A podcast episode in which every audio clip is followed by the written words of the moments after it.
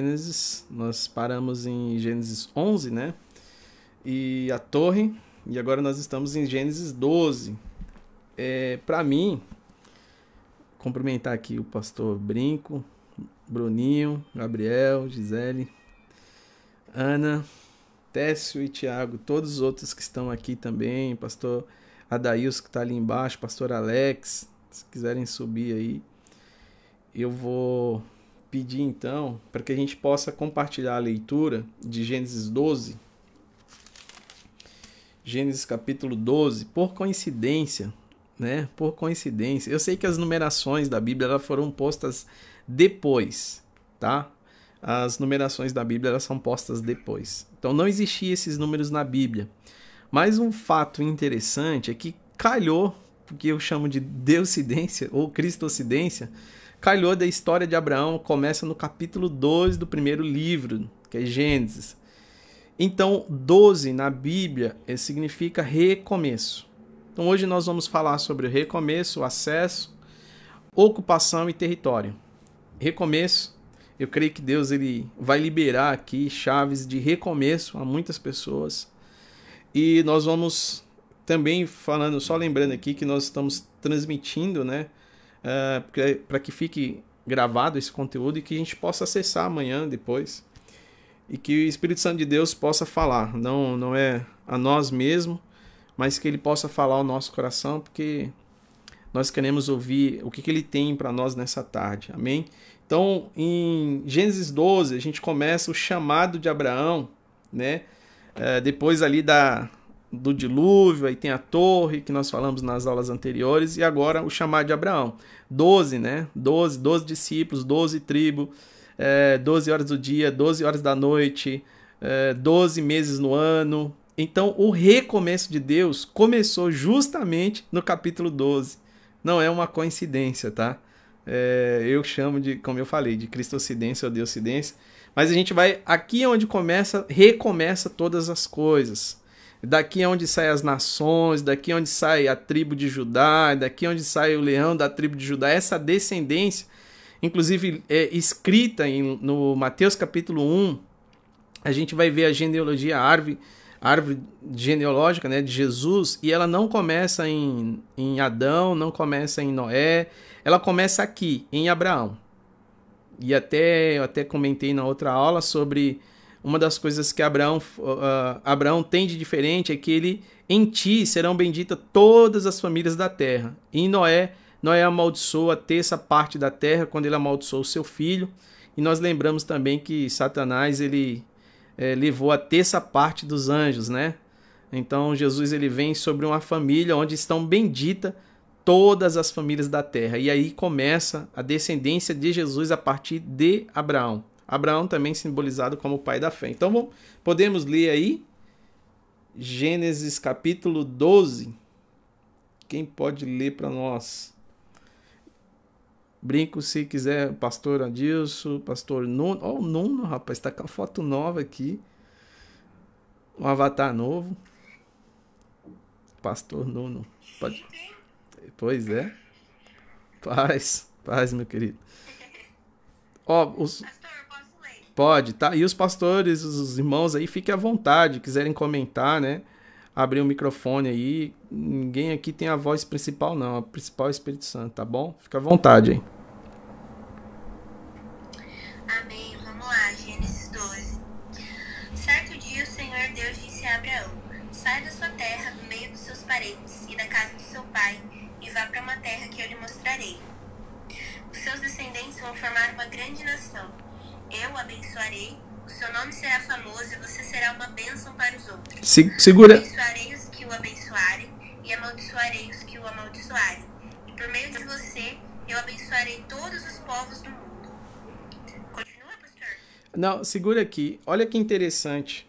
Quando a gente lê Gênesis 11, vai, vai em Gênesis 11, volta só um pouquinho para a gente entender por que, que o povo estava construindo aquela torre eles queriam tornar o nome dele famosos.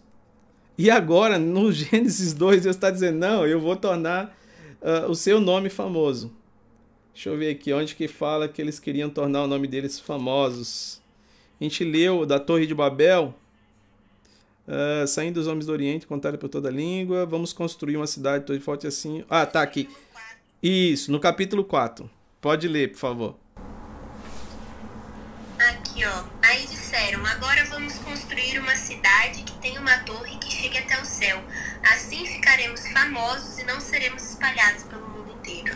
Então veja, o que, o que os homens queriam, dizendo, fazendo, olha, se vocês tornam-se é, construindo algo para se tornar famoso, eu vou destruir. Agora, quando eu te torno famoso, é outro 500. Então a fama não é um problema. O problema é quando você não sabe por que Deus te tornou famoso. Quando não tem um propósito para ela, tá? Então vamos lá. Aí disse o Senhor: Eu vou tornar o seu nome famoso eu te, verso 2, né? Te farei um grande povo e abençoarei tornarei famoso o seu nome. E você será uma bênção. Abençoarei os que te abençoarem, amaldiçoarei os que te amaldiçoarem por meio de você. E todos os povos da terra serão abençoados. Aí o verso 4, pode ler, por favor?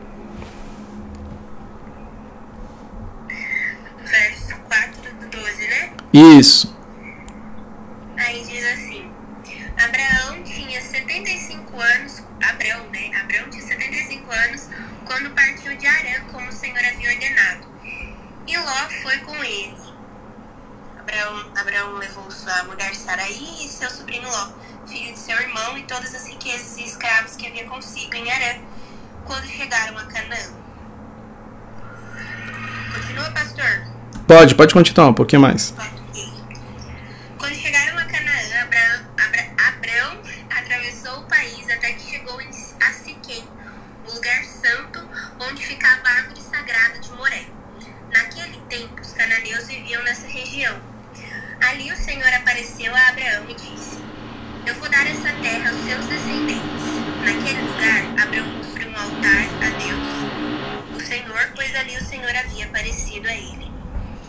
Amém, amém. Pode, pode, pode ser, pode ser até aqui, pode ser até aqui. Então a gente precisa. Uh, vamos lá. Vamos, vamos deixar aqui. Vamos abrir agora um pouquinho sobre essa promessa. Sobre o que representa Abraão, esse recomeço. E qual o mistério que Deus envolveu? Eu já falei isso em algumas. Eu acho que está na. Não sei se é aula 2, aula 3, mas eu sei que a gente comentou. Não custa nada recapitular aqui. Tem um abençoado aqui com a unção de pedreiro. Não sei se dá para dá pra ouvir aí a furadeira. Mas tem um abençoado aqui com São do Pedreiro hoje. Tá longe? Tá bom então. Então vamos lá. É, primeiro, é, tem algumas coisas em Abraão que nós precisamos entender. O seguinte, eu vou precisar, tá? Que depois você deixa aberto. Quem tá com a Bíblia aberta aí, você vai precisar abrir é, Hebreus 11 e deixar a Bíblia aberta já em 1 Coríntios 13, 13. 1 Coríntios 13, 13. Nós vamos falar sobre ocupação, acesso, território e fé. Recomeço vai, vai envolver essas, essas questões aqui. Veja, em 1 Coríntios 13, 13, está dizendo bem assim: Assim permanecemos agora esses três: a fé, a esperança e o amor. O maior deles, porém, é o amor. O que Deus está dizendo é, a chave que Abraão, né, foi considerado o pai da fé, a gente vai achar essa resposta em Hebreus 11. Hebreus 11 vai dizer o seguinte, vai, vai nos detalhar aqui o que Abraão fez. Ninguém, é uma coisa é você acreditar em algo que já aconteceu. Ah, eu já vi acontecer, eu já vi chuva, então se Deus falar que vai chover, você já viu chuva, falar, ah, é mais fácil crer. Abraão, ele tem um simbolismo muito grande sobre o que Deus ia fazer através do seu próprio filho. Então, Abraão, pai que entrega o filho. Abraão é aquele que caminha por três dias. Jesus fica ali da morte e a ressurreição três dias. Abraão é aquele que acreditava, mesmo sem nunca ter visto uma ressurreição. Em Hebreus vai deixar claro isso, dizendo bem assim: ó, Abraão acreditava o quê? Abraão estava disposto a matar o filho e ele acreditava que o filho ia morrer. Porém, ele também acreditava que Deus ia ressuscitar o seu filho depois, o Isaac. Ele ia ficar lá. Por isso que ele disse para os seus servos ali, ele vai dizer bem assim, ó, fiquem aqui porque nós voltaremos. Então ele tinha certeza que ele ia sacrificar Isaac e que ele ia retornar com Isaac. Ele não sabia como, mas ele sabia de uma coisa, Deus vai ressuscitar esse menino. Então Abraão, ele, Jesus, o próprio Jesus vai dizer bem assim: Abraão viu os meus dias. João 8. Jesus vai dizer: Abraão viu os meus dias. Como assim ele viu os teus dias? Ele viu o pai ressuscitando o filho. Ele viu a ressurreição do filho. Então, por isso que Abraão é o início, né? Porque sem fé é impossível agradar a Deus. Ora, a fé é o firme fundamento de todas as coisas. Então, Abraão é o recomeço de toda a história da humanidade. Deus reescolheu Abraão e dizendo assim: você vai recomeçar, mas eu preciso passar alguns, é, alguns segredos espirituais sobre esse recomeço. E uma das questões é o que vai permanecer. A fé ela mantém, ela sustém aquilo que você conquistou. Porém, nós precisamos entender que uma vez que está conquistado, uma vez que está conquistado, uma vez que você já conseguiu pela fé receber isso, a fé ela já não é mais necessária.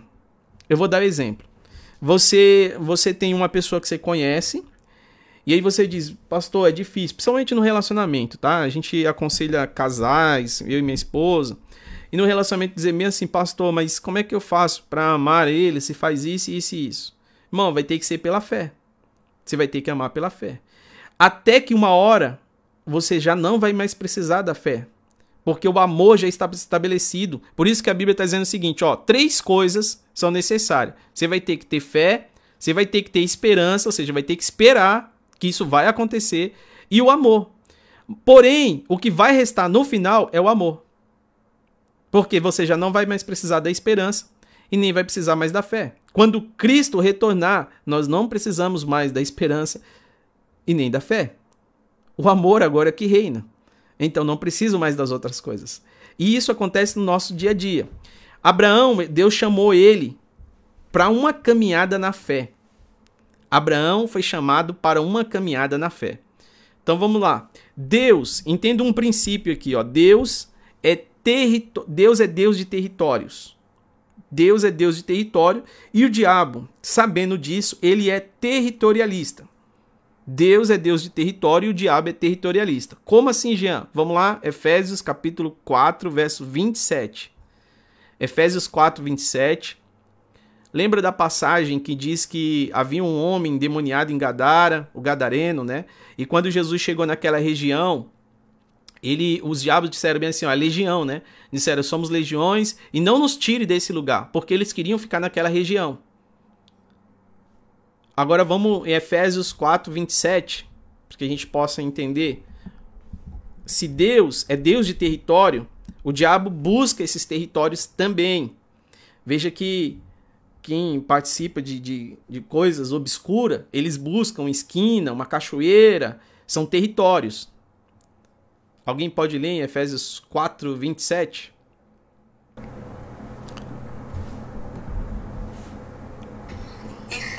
Efésios 4, 27. Isso. Só um momentinho. Tá.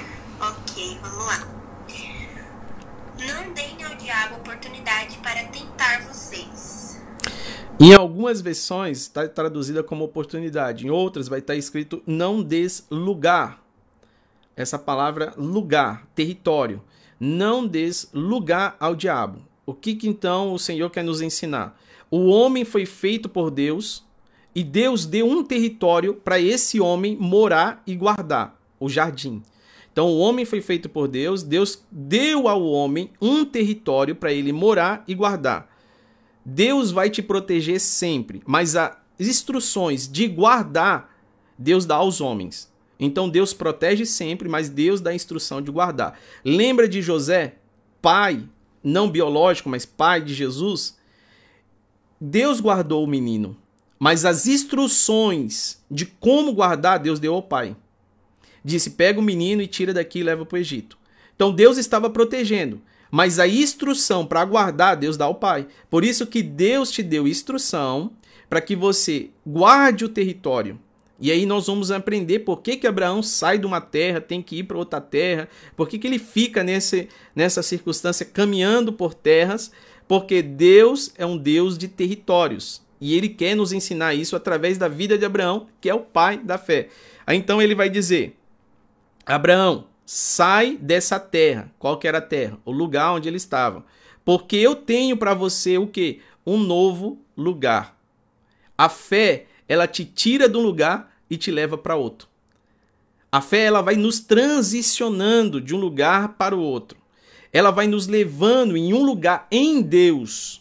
Você vai transicionando. Lembra de Moisés? Moisés viu a sassa ali pegando fogo. Enquanto ele não se moveu diante para ir de encontro, ele não, nada tinha acontecido. A hora que ele disse, eu vou ver o que está acontecendo, Deus diz, para. Agora você está se movimentando em, em direção daquilo que você está visualizando. Então para. Tira a sandália dos teus pés porque eu estou te levando para um novo ambiente. A partir de hoje, você vai encontrar-se com o faraó. Ou seja, Deus estava ali mostrando o reino, um território de reino, e está dizendo: toda vez que eu te mostrar o meu reino, você também vai ver um reino que se opõe ao meu reino. Eu vou te abrir os olhos para os dois reinos. Existe o reino das trevas, mas existe o reino de Deus, que já venceu a morte, que já domina todos, sobre todas as coisas. Mas ele veio para nos ensinar, e Abraão é um grande ensinamento sobre isso. Amém até aqui? Tá bom, então vamos, vamos continuar. Deus tirou o povo do Egito e levou para Canaã. Onde que é o Egito? Um território. E onde que é Canaã? Um novo território.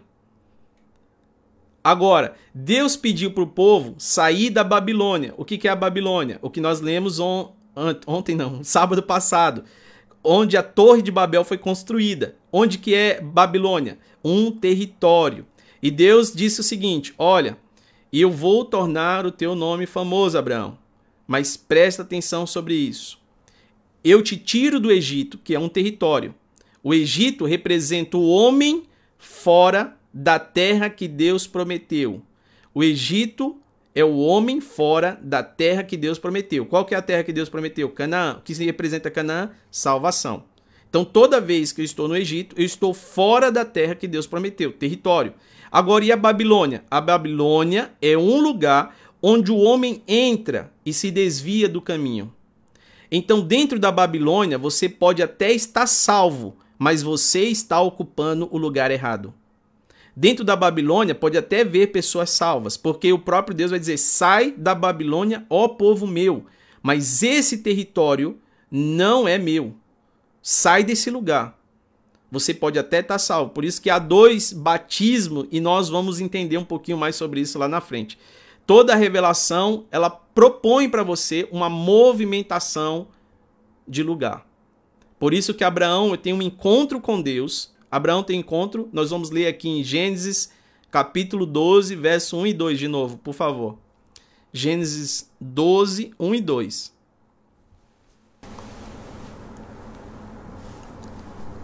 Se alguém puder, Gênesis 12, 1 e 2. Ai, desculpa. Tranquilo. Certo dia, o Senhor Deus disse a Abraão: Saia da sua terra, do meio dos seus parentes e da casa do seu pai, e vá para a terra que eu lhe mostrarei. Os seus descendentes vão formar uma grande nação. Eu o abençoarei e o seu nome será famoso, e você será uma bênção para os outros. Então, qual é a proposta de Deus aqui? Está dizendo: sai da sua terra, sai desse território e vá para um, uma, sai da parentela, da casa dos seus pais e vá para um outro território que eu te mostrarei. Sai desse ambiente e vá para outro que eu te mostrarei. É interessante que nessa nessa mesma promessa, Isaac também vai acontecer a mesma coisa. Vê em Gênesis 26, 1. Gênesis capítulo 26, 1 está dizendo o seguinte: naquela região houve uma época de falta de alimento, como tinha acontecido antes, no tempo de Abraão. Por isso Isaac foi até a cidade de Gerá, onde vivia Aimeleque, rei dos filisteus. E ali o Senhor Deus apareceu e disse: Não vá para o Egito, fique na terra que eu vou lhe mostrar. Esse é o segundo homem. Nós temos uma trilogia aqui. Abraão, Deus é o Deus de Abraão, Isaac e Jacó. Ele se apresentou, ele fez questão de se apresentar. Eu sou o Deus de Abraão, Isaac e Jacó. Para que a gente possa entender isso, né? Desde Abraão, vamos ler também Gênesis 35, 9 e depois 35, 16. Gênesis 35, 9 e Gênesis 35, 16.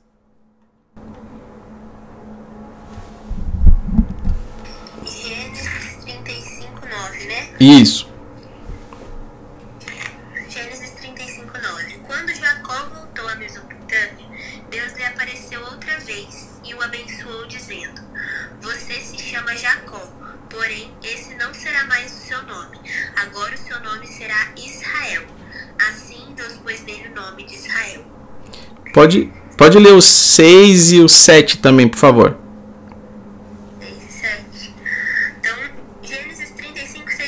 Isso. Assim Jacó e toda a sua gente chegaram à luz, cidade que também é conhecida pelo nome de Betel e que fica na terra de Canaã. Ali ele construiu um altar e pôs naquele lugar o nome de o Deus de Betel, porque ali Deus havia aparecido a ele quando estava fugindo do seu irmão. Tá. Vam- Vamos entender essa, essa lógica aqui do Deus de Abraão, Isaac e Jacó. São três pessoas. Um, Deus está dizendo para ele: olha, sai do território. O segundo está dizendo: não vá para um território. O terceiro está dizendo: fique nesse território. Eu me apresentar, eu estou nesse território. Eu estou aqui. E o interessante é que Jacó e todos com que ele estavam chegaram à luz, que é Betel. Então vamos lá. Se, se Deus está dizendo o seguinte: olha, há, há um registro em que Deus está dizendo que se alguém pecar, se alguém desobedecer, ele derramaria um juízo até a terceira e quarta geração. Deus derramaria um juízo sobre a terceira e quarta geração. Então, se nós temos três, quem é o quarto? Quem é o quarto? A figura aqui é sobre Jesus. O quarto é Jesus. Por que, que ele está dizendo que ele chegou aonde estava a luz? Porque Deus criou o sol no quarto dia. Em Apocalipse 22, 16, ele diz: Eu sou a resplandecente estrela da manhã, ou seja, o sol. A estrela da manhã é o sol. Então veja, quando Jacó está dizendo eu cheguei à luz, Betel, que é casa de Deus, ele está dizendo já era. A missão está completa, Abraão, Isaac e Jacó, e agora eu estou diante da luz. Ou seja, eu estou. O quarto é Jesus. Por que o quarto é Jesus? Porque se o Deus, se é Deus que vai e visita a maldade dos pais aos filhos até a quarta geração, ele está dizendo: bom, em Jesus, por ele ser obediente, acabou a maldição porque a maldição ia até a quarta geração. Jesus se coloca como quarto. Por isso que na- nas, nos exemplos que a gente vê na Bíblia, jogam-se três homens na fornalha e de repente vê um quarto homem. Por isso que também nós vamos ver, como eu falei em Gênesis, que vai, vai ter lá a figura do sol no quarto dia e Jesus vem à terra dois mil anos depois de Abraão. Agora, o que aconteceu dois mil anos antes? Foi a queda de Adão. Então, 2 mais 2, 4. Então, Jesus veio à Terra quatro mil anos depois da queda. Agora, lembrando que cada mil equivale a um, então Jesus vem à Terra no quarto dia. Por isso que o Sol foi criado no quarto dia.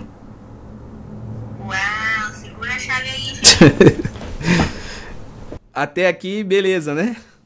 Mas se tiver o pastor Brinco, pastor Adilson, pastor Alex, pastor Nuno, fiquem à vontade aí, tá? Vou tomar uma água aqui. Tô só recebendo, tô só recebendo. Amém. Ô.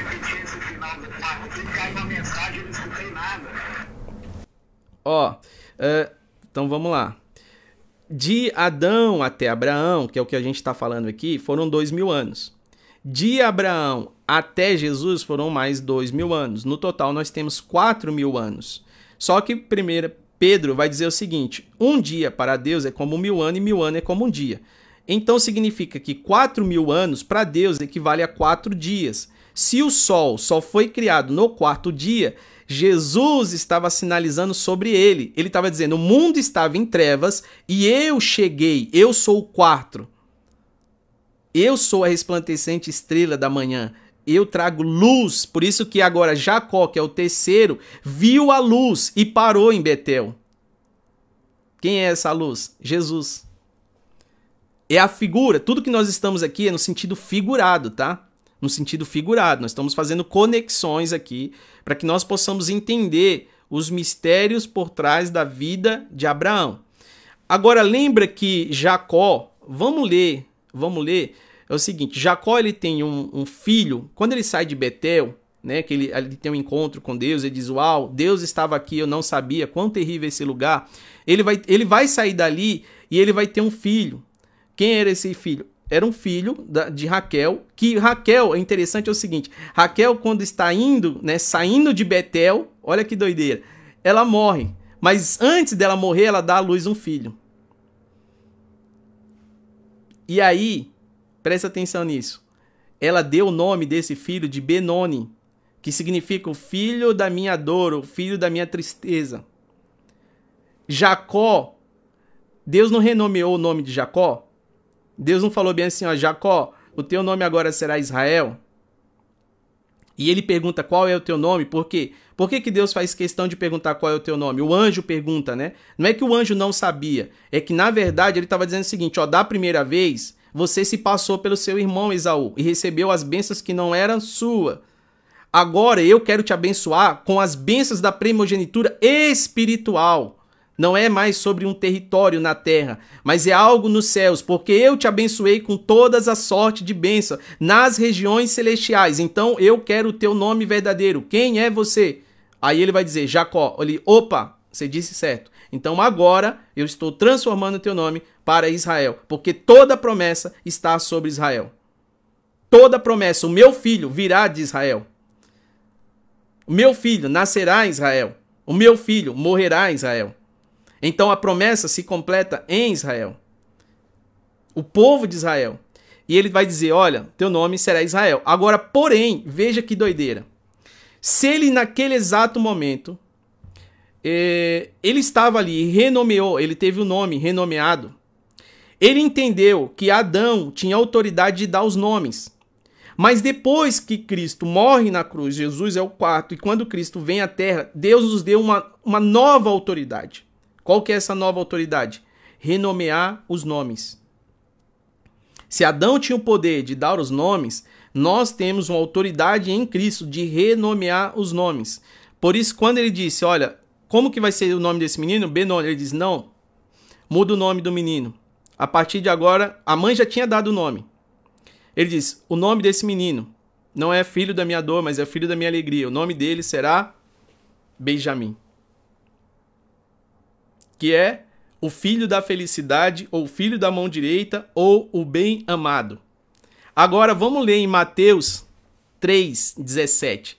Olha o significado do nome: o filho da felicidade, o filho da mão direita ou o bem amado. Mateus 3,17. Mateus 3,17. Maria trouxe o nome que ela recebeu pelo anjo, dizendo bem assim: O nome que vocês conhecerão esse menino se chama Jesus. Mas um dia Deus abriu os céus e disse bem assim: Vocês conhecem ele por Jesus. Agora eu vou revelar quem ele é. Vocês já ouviram, conheceram, brincaram com ele, andaram com ele como Jesus, mas deixa eu dizer, daqui para frente, vocês vão entender quem ele é. Em Mateus 3:17. Mateus 3,17? Isso. E do céu veio uma voz que esse é o meu filho querido que me dá muita alegria. Esse é o meu filho amado. É como se o céu estivesse agora trazendo um nome que já estava desde a eternidade, mas que as pessoas conheciam ele simplesmente como Jesus, mas ele está dizendo, ele não é só Jesus, ele é o meu filho. Assim como Jacó renomeia o filho depois, está dizendo bem assim: esse é o meu filho amado, esse é o meu filho da felicidade, esse é Agora, diante das águas, por que diante das águas? Lembra da arca? A arca estava dentro da água. E Jesus é essa arca. E agora, dentro da água, que é, que é o batismo, ou seja, para entrar, eu preciso. Tem dois batismos que nós vamos comentar aqui, no mínimo, tá? Eu preciso entender que para acessar esse território, eu preciso passar por esses dois batismos. Dois batismos, não é só um.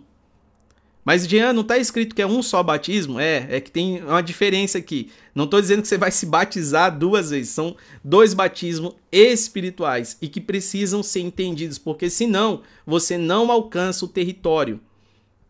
Abraão ele sai da terra para alcançar um território, porque Deus é Deus de territórios. Deus deu um jardim para o homem guardar.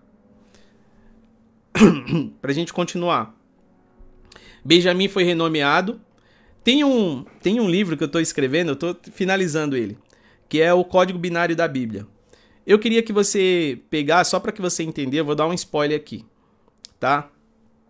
Diz assim: uh, se você pegar no seu teclado de computador, você tem as teclas ah, lá em cima, lá em cima. Eu quero, eu quero começar pelas teclas de cima. Você tem o ESC, aí depois vem o F1, F2, F3, F4, F5 e vai até o F12, né? O que o homem está criando na Terra, irmãos? Deus, Deus está espelhando algo que ele criou nos céus e está dando ciência ao homem para trazer à Terra algo que ele já estabeleceu nos céus. Então, quando você vê um teclado, e hoje um teclado de computador está em um monte de casas pelo mundo, você já percebeu que o teclado vai até o F12?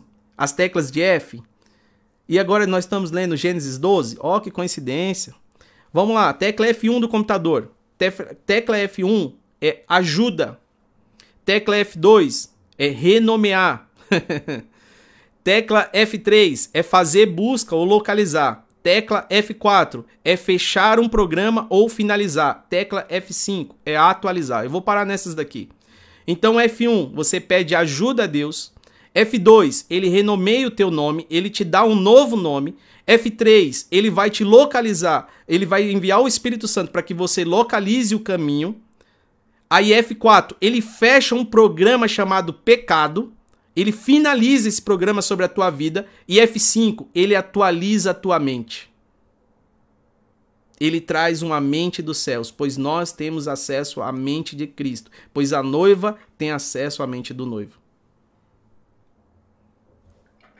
Tô, tô ouvindo, pode falar, não, pastor não.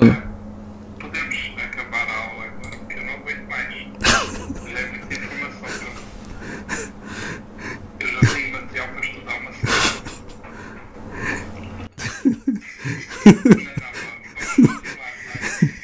O resto do pessoal aqui é muito inteligente, mais do que eu. Eu vou fechar os ouvidos, tá?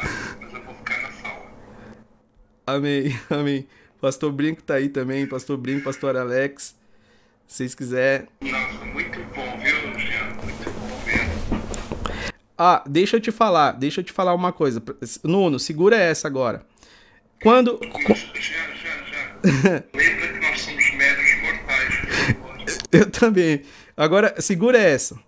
Presta atenção. Dentro do tabernáculo não tinha luz. Era tudo escuro. Na parte ali do Santo do Santo. Presta atenção nisso. Se Jesus, se Jesus é o sol, Jesus é a luz, ele chegou, ele estabeleceu a luz. E luz, para que a gente tenha uma época conhecida historicamente, eu não estou falando nem de Bíblia agora, estou falando de, de história. Existe uma época de, escrita é, obscurantismo, uma época, uma época de escrita que é, estava escura as coisas. Mas quando você traz luz, você traz clareza às informações.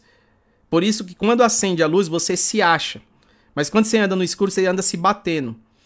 Então Jesus, ele não só nos achou, como Moisés disse, o Deus dos Hebreus me achou, mas como ele também faz eu achar o que eu não estava achando. Por isso que a mulher, quando perde a dracma, ela acende primeiro a luz. Lâmpada para os meus pés é a tua palavra, acenda uma luz e ele vai fazer com que você ache o que está colocado dentro de você acenda uma luz, traga uma palavra, que é Jesus, e ele vai achar, ele vai fazer com que você ache o que está já dentro de você, porque você não perdeu fora de casa. Onde que é a casa? O território. E onde que é o território? Onde Deus habita. Então Deus habita dentro de você e ele traz, ele convida essa luz. Agora, dentro de uma casa, você coloca janelas, porque as janelas é quem traz luz para a casa. E qual é o nome do software que foi criado em 1995? O Windows que, que significa Windows? Janela. É por onde entra a luz. Por isso eu estou falando desses códigos. Janela, Windows, porque é onde entra a luz na casa. Você não vai deixar normalmente uma porta de vidro, mas a janela pode ser de vidro, porque ela passa a luz. Ela transfere a luz para dentro. Então existe uma luz artificial e existe uma luz natural. A luz natural é a melhor luz para se tirar uma fotografia. Você pode até tirar uma foto com uma luz artificial. Mas todo fotógrafo, quem está aqui que é fotógrafo, pode dizer isso. A luz natural, ela tem a melhor luz para revelar quem você é. Por isso que Jesus é o sol da justiça, que revela quem é você. Vamos lá. Uh, José, nessa, nessa trilogia, eu vou precisar que a gente abra em Hebreus 11 para a gente entender um pouco isso aqui. Nós vamos continuar. Mas eu preciso que abra aqui, porque se você recebe uma revelação, ela vai te exigir. Grave, grave isso. Se você não anotou nada até aqui, anote isso. Ó. Quando você receber uma revelação e não mudar a sua localização, algo morre dentro de você. Quando você recebe uma revelação e não muda a sua localização, algo morre dentro de você. Deus criou os territórios e toda revelação ela vai te tirar de um território. Senão, o que vai acontecer? Algo vai morrer dentro de você. Por isso que tem pessoas com empresas e tem pessoas que tinham tanto sucesso naquele negócio. E Deus deu uma nova revelação e ele continuou e a empresa morreu. Porque se você não se movimentar, algo morre dentro de você. É melhor que você se mova. É melhor que você saia desse lugar. Porque Deus está dizendo: Abraão, sai desse lugar e vá para uma terra que eu te mostrarei. Crie um altar. Faça um altar. Abraão ele levantou quatro altares. Talvez não dê tempo de entrar sobre isso agora. Mas vamos em Hebreus 11, que isso aqui para mim é, é forte. Hebreus 11, quem pode ler o verso 8? Hebreus 11, 8. Vamos ler o 6, o 6, o 6. O 6 é o 6 depois o 8. Hebreus 11, 6 e 8, né? Isso, isso. Sem fé ninguém pode agradar a Deus, porque quem vai a Ele precisa crer que Ele existe e que recompensa os que procuram conhecer o melhor. Versículo 8. Foi pela fé que Abraão, ao ser chamado por Deus, obedeceu e saiu para uma terra que Deus lhe prometeu dar. Ele deixou seu próprio país sem saber para onde ia. Leu 19. Olha aí que eu falei sobre Isaac, a ressurreição.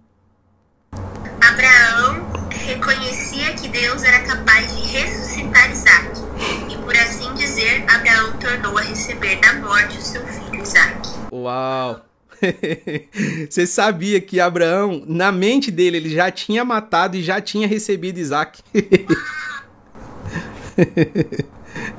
ah, meu Deus, meu Deus. Sabe, Deus está te chamando para você viver o que ele te mostrou e não o que você está visualizando. Talvez você tá, tá vivendo agora e você está olhando para os lados e está dizendo: Deus não tem saída. E Deus está dizendo: olha para o alto. Abraão, eleva os teus olhos para o alto. Veja aí as estrelas. Quando Deus estava dizendo, Abraão, olhe para as estrelas, sabe o que Deus estava dizendo? Abraão, essa a luz das estrelas leva no mínimo nove segundos para chegar até os seus olhos na terra. Então o que você está vendo lá no alto, para mim já é passado. O que eu te chamei para fazer, para mim já é passado. Vá e inicie. Porque Deus já estava dizendo, eu já acabei essa obra. Eu só eu te chamei para fazer comigo. Olhe pro, e, e, sabe que Abraão é tão profético, porque é pela fé que nós somos salvos em Cristo Jesus. Então Abraão estava dizendo o seguinte: quando Deus chamou, dizendo Abraão, olhe para o alto, olhe para as estrelas e olhe para a terra, ele estava dizendo: Abraão, você é o primeiro, tá? Isso só vou escrever lá em Apocalipse, mas para você, eu já estou te mostrando um novo céu e uma nova terra. Aonde? Em Cristo. E você já pode começar a viver isso agora.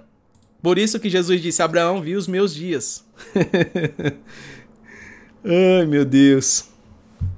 Vamos lá. Quarto é, é, vamos ler. Ó, olha que interessante. Em Hebreus, Hebreus 11, Hebreus 11, depois você pega os nomes, eu vou só pegar a sequência aqui. Vai estar tá assim, ó. É, pela fé, cadê, cadê, cadê, cadê? Ora, a fé é a certeza daquilo que esperamos e a prova das coisas que não vemos, pois foi por meio da fé que os antigos receberam um bom testemunho.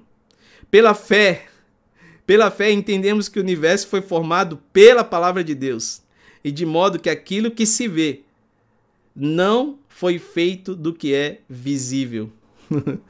aí vem, pela fé, Abel, tá? O primeiro aqui da relação, grave aí, vai anotando aí, ó. O primeiro da relação, pela fé é Abel. Qual que é o segundo? Pela fé, Enoque. Qual que é o terceiro? Pela fé, Noé. Então vamos pegar a história desses três homens. Quem que é? Quem que é o primeiro? Pela fé, pela fé, Abel. O que que Abel fez? Tá Qual que é o primeiro? Abel fez o quê? Abel fez uma oferta ao Senhor e foi recebido. E depois ele foi morto pelos seus irmãos. Pelo seu irmão, né? Tá. Isso aí tem a ver com Jesus. Então, pela fé, Jesus é oferta que foi recebida pelo Pai.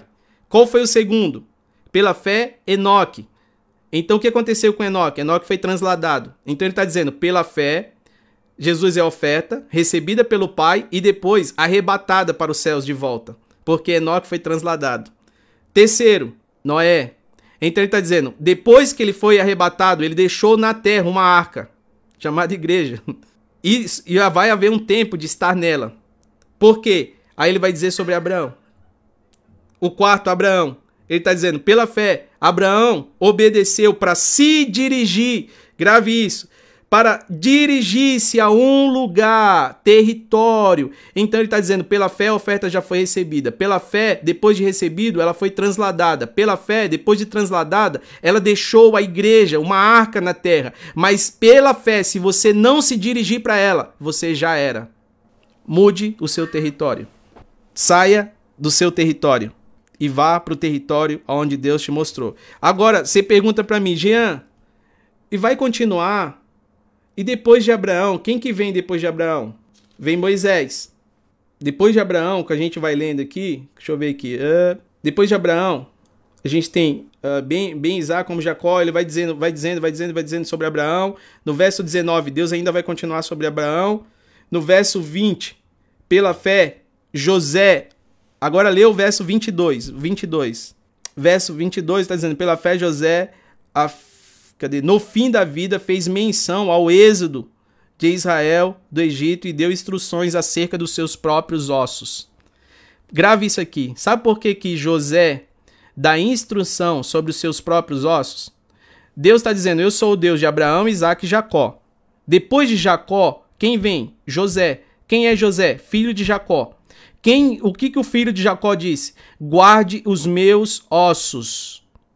Porque eu estou vendo o êxodo, eu estou vendo a saída. Guarde os meus ossos, porque eles vão. Agora, qual é a primeira menção da palavra osso? A lei da primeira menção na teologia. Qual é a primeira menção? É quando Adão abre os olhos e disse: Essa é osso dos meus ossos. Então Deus está dizendo: Ezequiel, profetiza sobre esse vale de osso seco, porque eu vou levar os ossos que estavam secos de volta comigo. Eu levantarei um grande exército nesses dias.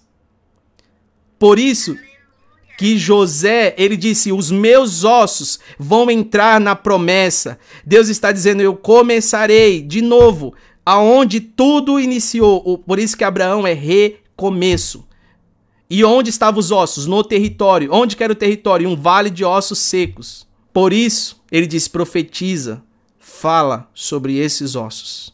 Ossos, a primeira menção é quando Adão acorda e é um casamento. Então Deus está dizendo: Eu começarei por dentro das casas, restaurando os casamentos, para tocar o coração dos pais e os pais tocar o coração dos filhos. Esse é um grande avivamento que está prometido e estabelecido sobre toda a terra. Agora, Deus de Abraão, Isaac e Jacó. Depois de Jacó vem José. Grave esse nome. José é o quarto. Na ordem, José é o quarto. Sabe o que aconteceu? José, ele viveu tudo, tudo que anunciava sobre Jesus, porque Jesus é o quarto. A vida de José tem 14 coincidências, no mínimo, sobre Jesus. Vendido pelos seus irmãos, traído pelos seus irmãos, jogado na prisão. Ele tem um sonho. Tudo o que aconteceu na vida de José anunciava sobre o que o Messias ia fazer sobre a terra. José é o quarto.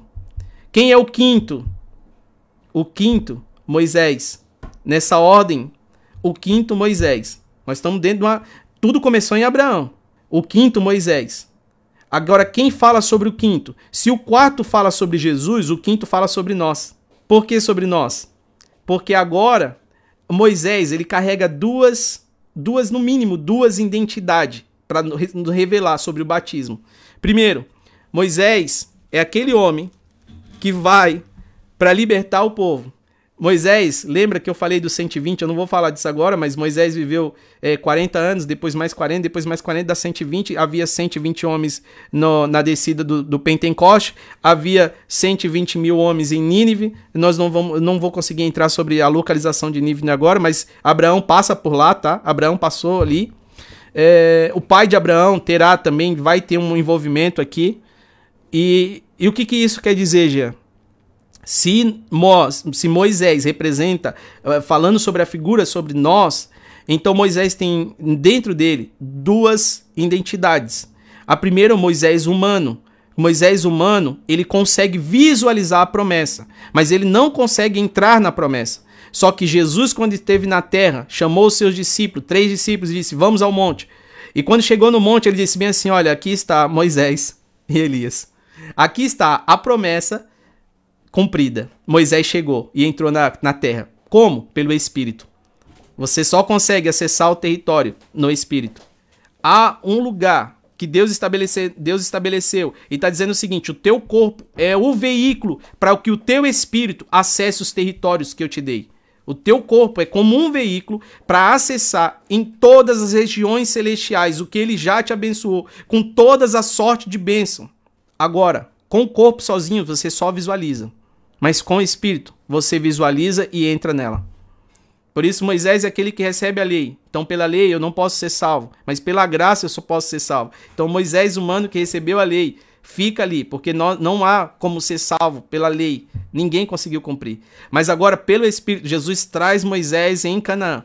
E traz os dois, porque ele está dizendo: diante de mim, eu estou trazendo o maior profeta por vocês reconhecido, e por vocês reconhecido aquele que tem a lei. Então, diante de vocês, eu estou trazendo a lei e os profetas para dizer que tanto a lei como a profecia se cumpriu em mim e acaba aqui. Amém? Uh, alguém já ouviu a frase? Alguém já ouviu a frase mente, mente vazia é oficina do diabo? Já, sim, sim. Tá. Sim, eu já ouvi. Tá. Eu vou, essa, fra, essa frase tem uma origem, uma origem é, não, não está escrito na Bíblia, mas alguém que escreveu essa frase, alguém que pensou nessa frase, possivelmente foi inspirado. Porque, como nós lemos aqui, não des lugar ao diabo. Satanás perdeu o lugar. Entenda isso, Satanás perdeu o lugar. E hoje ele busca lugares que você deixa vazio. Satanás perdeu um lugar e hoje ele está buscando lugar que você deixa vazio. Por isso que a Bíblia diz: não des lugar ao diabo. Não deixe esse território vazio. Porque antes dele entrar na serpente, ele teve que entrar no território que Deus deu ao homem, que era o jardim. Posso fazer um adendo? Sim. É, é fantástico. É que eu estudo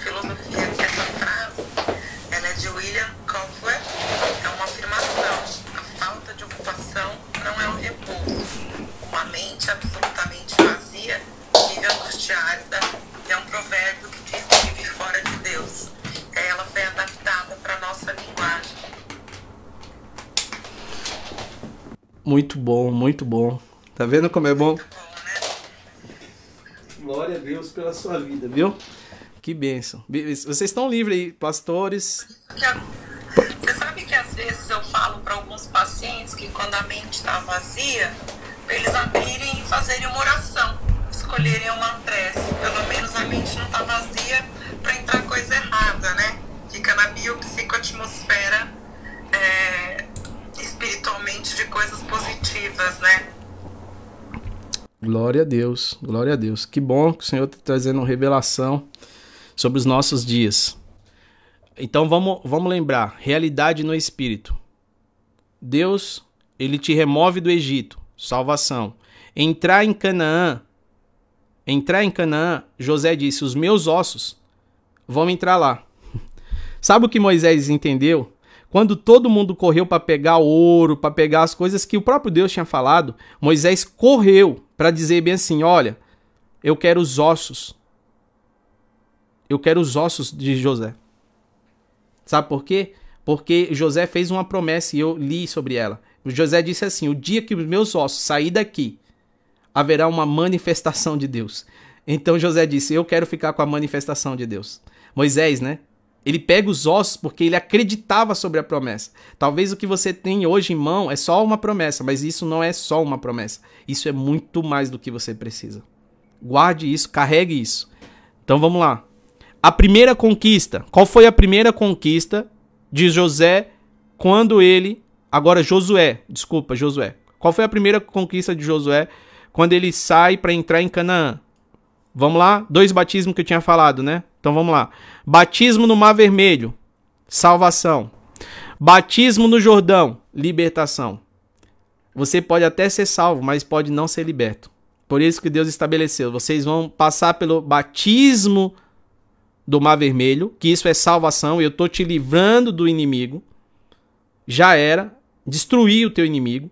Agora, para entrar no reino, você precisa passar pelo batismo do Jordão. Por isso que Jesus disse para João: João, cumpra-se isso porque é necessário. Para que se cumpra, o batismo do Jordão fala sobre acesso ao reino. Nós temos dois batismos. Simbolismo aqui, tá? É um simbolismo, não é que você precisa se batizar duas vezes, não, irmão. Presta atenção. O primeiro, Deus está dizendo o seguinte: Jean, é um batismo de salvação. Mas o segundo, o apóstolo Paulo vai falar sobre isso. Quando Deus abriu ele estava batizando aquele povo quando Deus abriu o mar. Está lá em Coríntios. Agora, o que, que o segundo vai dizer? Deus está dizendo o seguinte: o Jordão é o seguinte. Tem vezes, tem pessoas que vai precisar dar um mergulho só. E ele já está liberto. Tem pessoas que dizem bem assim: hoje eu não vou fumar. Pronto, está liberto. Ele para. Mas tem pessoas que vai precisar descer sete vezes. Porque o processo dele é diferente. Então esse segundo é um processo que é diferente em cada um. É um processo que Deus estabeleceu. Abraão, desde o, desde o batismo, né? A gente voltando lá para Abraão, então há dois, duas questões aqui. Abraão ele visualiza a promessa, mas Abraão não conseguiu ter o acesso que nós temos hoje. Vai, quem está a, a, Bíblia aberta em Hebreus 11, lê o verso 40. Meu Deus, se você se você entendesse isso aqui no seu espírito, você ia parar de fazer a campanha do rei Davi, a campanha, o, o ano de Melquisedeque, o ano de, de Matusalém, o ano de Noé, o ano. Não, para de dizer que o ano é de Daniel, que o ano é de Davi. Davi já morreu. O ano é de Jesus e ele estabeleceu para você. Então não é sobre. Muitas vezes a gente, por, por questão, e aí não tô, irmão, não tô falando mal aqui, tá? Mas eu estou corrigindo a nós mesmos, inclusive a mim. Uma vez eu fui fazer um panfleto do culto e eu coloquei lá: venha participar do culto das mulheres. E o Espírito Santo falou para mim: de quem é o culto? Aí eu falei: das mulheres. Ele falou: então eu não estou nesse culto. Eu falei: mas como não? Ele falou: quando vocês voltarem a fazer o culto para mim, pode trazer mulheres, crianças, jovens e velhos. Eu estarei lá. Mas quando o culto for de vocês, eu não faço questão. Então, muitas vezes a gente não se percebe o que estamos escrevendo, lendo e acreditando vamos fazer o culto com as mulheres, é uma coisa diferente. Ele disse, aí o Espírito Santo falou para mim, coloca aí, culto com os jovens. Porque eu estou lá e os jovens também. Culto com as mulheres, porque eu estou lá, o culto é para mim e as mulheres também. Não é o culto das mulheres, porque senão vocês vão começar a adorar a vocês mesmos. Uau! Sobre territórios. Quando Deus fala para Abraão, Abraão sair daquela terra porque Deus estava falando sobre território. Lembra o seguinte, eu vou, eu vou fazer uma conjectura aqui sobre território para você entender qual é o território que tem mais poder sobre a terra. Se chama teu corpo. Você precisa dominar esse território. Se não, você não consegue acessar no reino espiritual os outros territórios. Por isso tem pessoas dizendo assim, pastor, eu trabalho, trabalho, trabalho, mas quando não acontece, você precisa dominar o primeiro território chamado seu corpo, porque esse território é poderosíssimo. Ah, se você soubesse, esse é tão poderoso que o diabo, para acessar as regiões, ele precisa de um corpo. Por isso que ele luta para tentar entrar no, num corpo. Porque ele sabe que Deus deu acesso a você. Porque ele não tem corpo. E ele é ilegal na terra. Então ele precisa de um corpo. Ele pediu um corpo emprestado para a serpente. E ele busca um corpo. Por quê? Porque a você Deus deu acesso para sair de um território e ir para outro. e acessar a promessa. Então o diabo busca um corpo. O diabo busca um corpo. Grave isso. Se você não gravou nada até aqui, anote essa daí. Outra chave. O diabo busca um corpo para ter acesso às regiões que Deus te deu. O Éden, Deus deu a quem? A Adão. Então ele buscou um corpo para acessar aquele território. Meu Deus. Isso aqui é aqui agora o negócio vai ficar um pouquinho sério, hein, irmão? Eu vou falar sobre algo aqui que o Espírito Santo está tocando e vai ficar um pouquinho sério, mas se você está aqui é porque nós precisamos ouvir isso. Por que, que Deus não quer que você tenha relacionamento antes do seu casamento ou até fora do seu casamento? Porque todo relacionamento é uma transfusão de espírito de um corpo para o outro. Você sabia que um relacionamento com uma prostituta, por exemplo, ou um prostituto, sei lá se é assim que se chama, toda vez que você se relaciona com o corpo, um relacionamento físico, naquele momento, o espírito que está sobre aquele corpo tem legalidade para passar para o seu. Por isso que muitos jovens não entendeu por que, que Deus não quer o relacionamento antes do casamento. E por isso muitas pessoas estão sofrendo. Porque imagine uma mulher ou um homem carregados de espírito maligno naquela relação, o diabo está dizendo o seguinte: eu tenho acesso agora ao corpo dele. Por isso, não deslugar o diabo. Jean, isso está na Bíblia? Tá, vamos lá. 1 Coríntios 6, 15. Quem pode ler? 1 Coríntios 6, 15 e 16. 1 Coríntios 6. E é, é a igreja de Corinto, meu irmão, tinha um problema sério com isso, tá? Sério. O apóstolo Paulo vai falar sobre isso e vai ajustar isso. Vou ler aqui, pastor. Por favor. Vocês não sabem que os seus corpos são membros de Cristo? Tomarei eu os membros de Cristo e os unirei a uma prostituta? De modo nenhum. Vocês não sabem que aquele que se une a uma prostituta é um corpo com ela? Pois, como está escrito, os dois serão uma só carne. Pode ler o 17 também, por favor. Mas aquele que se une ao Senhor é um espírito com ele. Esse. Uh, agora o 6,16 você já leu, né? O 6,18, 18, por favor. Lê o 18, por favor. Fujam da imoralidade sexual. Todos os outros pecados que alguém comete, fora do corpo os comete. Mas quem peca sexualmente, peca contra o seu, o seu próprio corpo. Lê o, Sabem que o corpo de vocês é santuário do Espírito Santo que habita em vocês, que lhes foi dado por Deus e que vocês não são de si mesmos? Então veja, esse é o território número um. Por isso, quando Deus diz para Abraão: Abraão, ali é, existe algo espiritual. Abraão, para você alcançar a promessa, você vai precisar sair desse território agora onde você está e você vai para um território que eu te mostrarei para que você possa alcançar a promessa. Agora lê Hebreus 11, verso 40. Hebreus 11, 40. Isso. Pois Deus tinha preparado um plano ainda melhor para nós, a fim de que somente conosco elas fossem aperfeiçoadas. Tudo o que aconteceu no Antigo Testamento, tudo o que eles viveram foi sensacional. Mas o que Deus preparou para você é infinitamente maior do que todos os profetas já viveram, do que todos os homens já viveram, do que Abraão já viveu. Ele está dizendo: se você fizesse noção do que eu preparei para você, o meu plano para esses dias, se você soubesse disso, se você fizesse noção, qual foi, o que que Abraão teve que fazer? Aí você fala, Jean, qual que é o plano de Deus? Ele está dizendo que é muito maior. Aí o que que Abraão teve que fazer quando ele foi chamado? Abraão construiu um altar. Por que Abraão construiu quatro altares? Grave isso se você não gravou nada até aqui. Deus só se manifesta nos lugares onde ele foi desejado. Buscar-me-eis e me achareis, quando me buscarem de todo o vosso coração eu vou me, eu vou me manifestar. Se você trouxer, nós falamos sobre o coração, sobre a adoração. O coração ele tá batendo o tempo inteiro. Nós falamos sobre isso. Em outra aula, quem não assistiu, pega lá que você vai entender o que é isso. Jean, mas Deus não é um. Você está falando sobre território, Abraão. Sim. João 14. João 14. Na casa do meu pai há muitas moradas. Quantas casas? Aqui não está falando várias casas. Na casa. Está no singular. Então é uma. Quantas casas tem aqui, já no texto? Uma. Quantas moradas? Muitas. Se não fosse assim, eu não vos teria dito: Vou preparar-vos um lugar.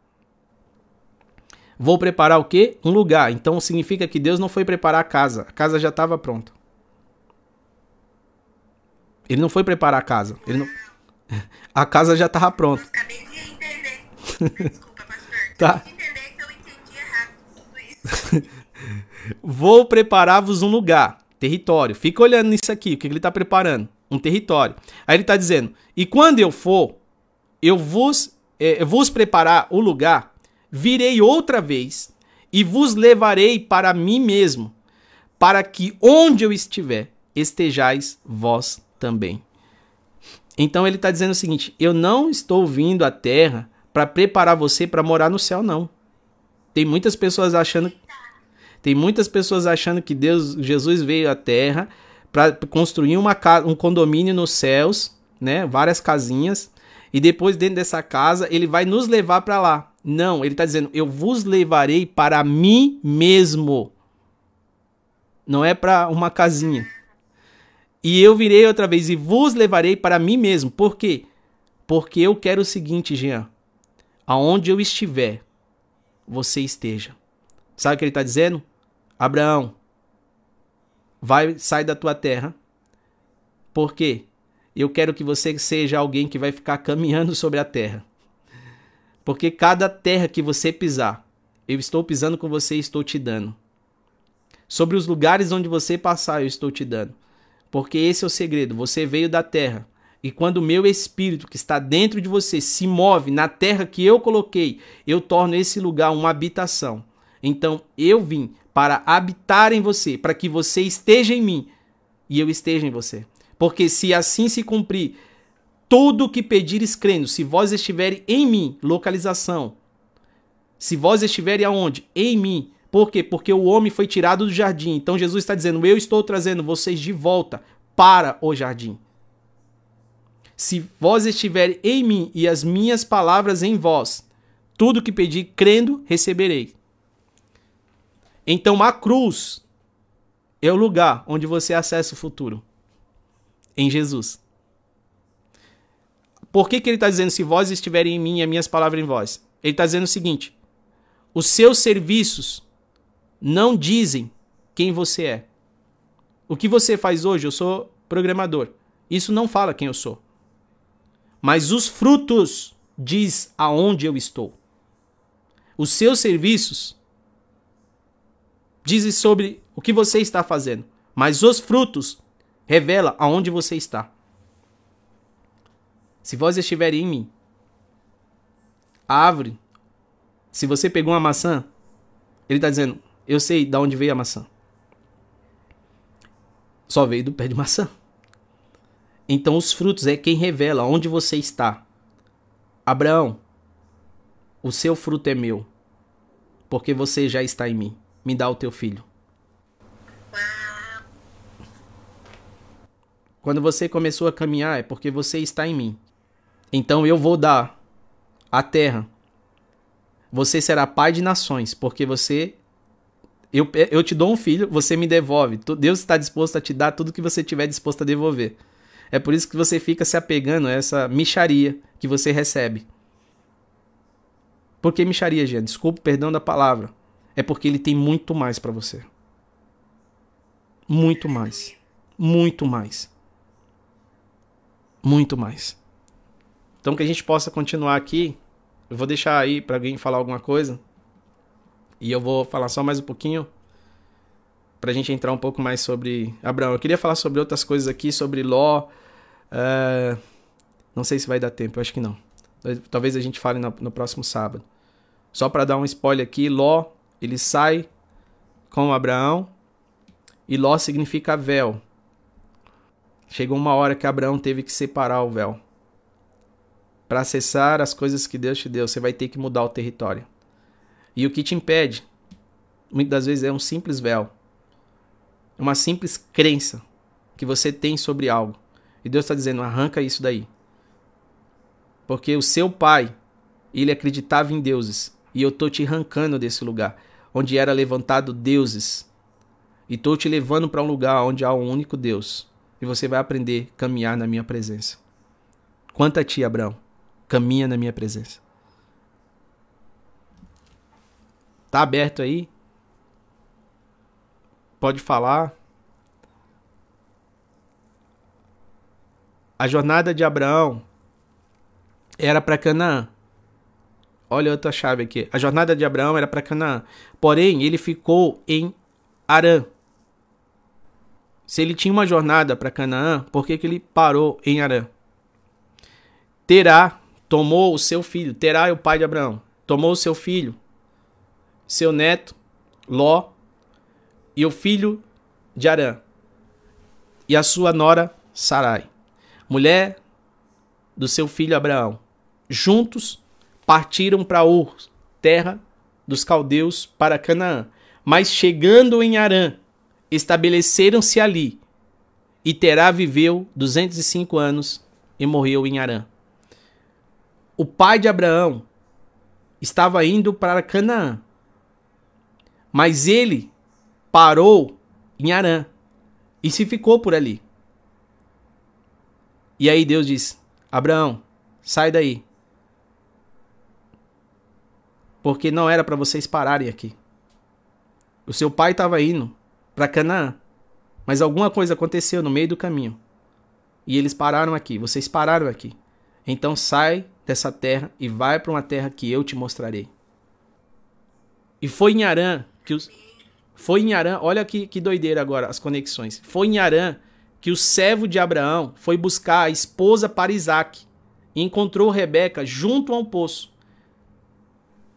Embora a gente não saiba especificamente o nome do lugar, tempo depois, Jacó, buscando escapar da ira do seu irmão, que havia sido enganado por ele, fugiu para Arã. Olha de novo Arã aqui. Onde estava o seu tio Labão. Então presta atenção. A esposa de Isaac foi, foi foi encontrado em Arã, e Jacó fugiu para Arã com medo do seu irmão. Então vamos pegar Arã e vamos entender por que, que Abraão não deveria ficar mais ali naquele lugar e Deus mandou ele sair. Arã é o local do engano, onde a esposa de Isaac vai pegar água. O que, que significa isso? O local do engano. É porque lá é onde Labão mora. E quem é Labão? O enganador. Agora, é. Entenda isso. Se a esposa de Isaac representa, uma representação, uma tipologia aqui, somos nós, a noiva de Cristo, Isaac é o filho, né? O filho que foi sacrificado. Peraí, onde que Rebeca estava pegando água? Em Arã. Então, o que Deus pode estar nos passando nesses textos é dizendo bem assim: existe uma igreja matando a sua sede, em um local onde está sendo oferecido engano. Parou no meio do caminho, próximo a Nínive. Esse lugar é próximo a Nínive. O que, que é Nínive? Uma região onde as pessoas não sabem a mão direita da mão esquerda. Então a localização de Arã, onde eles pararam ali antes de chegar em Canaã, envolvia um mistério que falava de um, de um algo espiritual. Ele está dizendo bem assim: tem uma noiva pegando água em um lugar de engano, você pegue essa noiva e traga para mim. Isso fala sobre nós. Tá bebendo água em um lugar de engano. Pegue essa noiva e traga para mim. Muitas das vezes nós estamos usando a fonte errada. Aquele lugar, Arã, é o lugar onde Labão mora e onde Jacó ele passa um período da sua vida naquele lugar de engano. Porque ele, como enganador, foi para o lugar do engano. Então Deus está dizendo: tire a minha noiva daí. Sai da Babilônia, ó povo meu. A noiva está salva, mas ela precisa sair da Babilônia. Babilônia não é referencial. Eu até coloquei um post sobre isso. Aumente o seu nível. O seu referencial é Canaã. É Jesus Cristo. Amém? Eu queria. Deixa eu ver aqui se dá em, hebre... em Hebreus, não. Em Gênesis. Pode, pode falar aí. Eu tô, tô lendo aqui a Bíblia para ver se eu consigo mencionar mais algumas coisas aqui de Gênesis 11. Tá liberado aí, meus irmãos. Eu já falei demais. Eu sou comentarista de hoje. é boa, né? Mas os outros pastores podem falar aí, porque eu tô só recebendo. Pastor Brinco tá aí. Pastor Nuno, com essa, esse avatar novo aí. Yeah.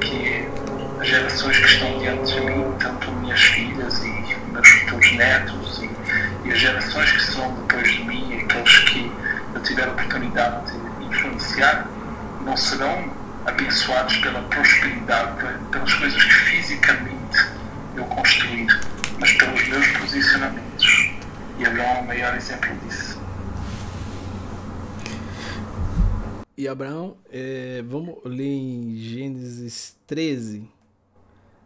Gênesis 13. Uh, ah, deixa eu ver aqui, o verso. Abraão ficou na terra de Canaã, 12, né? Gênesis 13, 12. Pode ler alguém Gênesis 13, 12? Só pra gente. 13. 12. Isso. Abraão ficou na terra de Canaã e Ló foi morar na cidade Vale. Ló foi acampando até chegar a Sodoma, onde vivia uma gente má que cometia pecados horríveis contra o Senhor. Tá, agora lê o, o 15, por favor. Versículo 15: Eu vou dar a você e aos seus descendentes para sempre toda a terra que você está vendo. Tornarei a sua descendência. Pode ler o 16.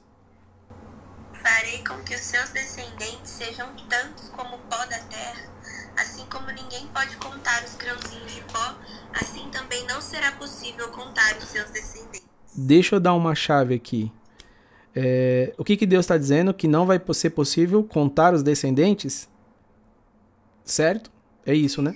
Tá, tá, ok.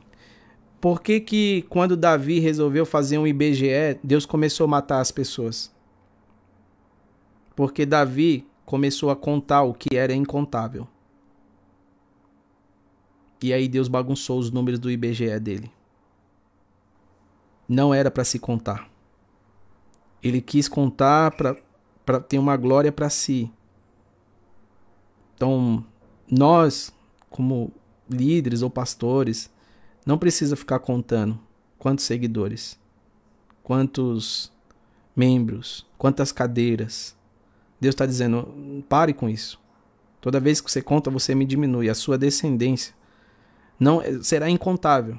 E aí Davi disse: Deixa eu contar meu exército, que passa de um milhão de homens. Deixa eu contar ele.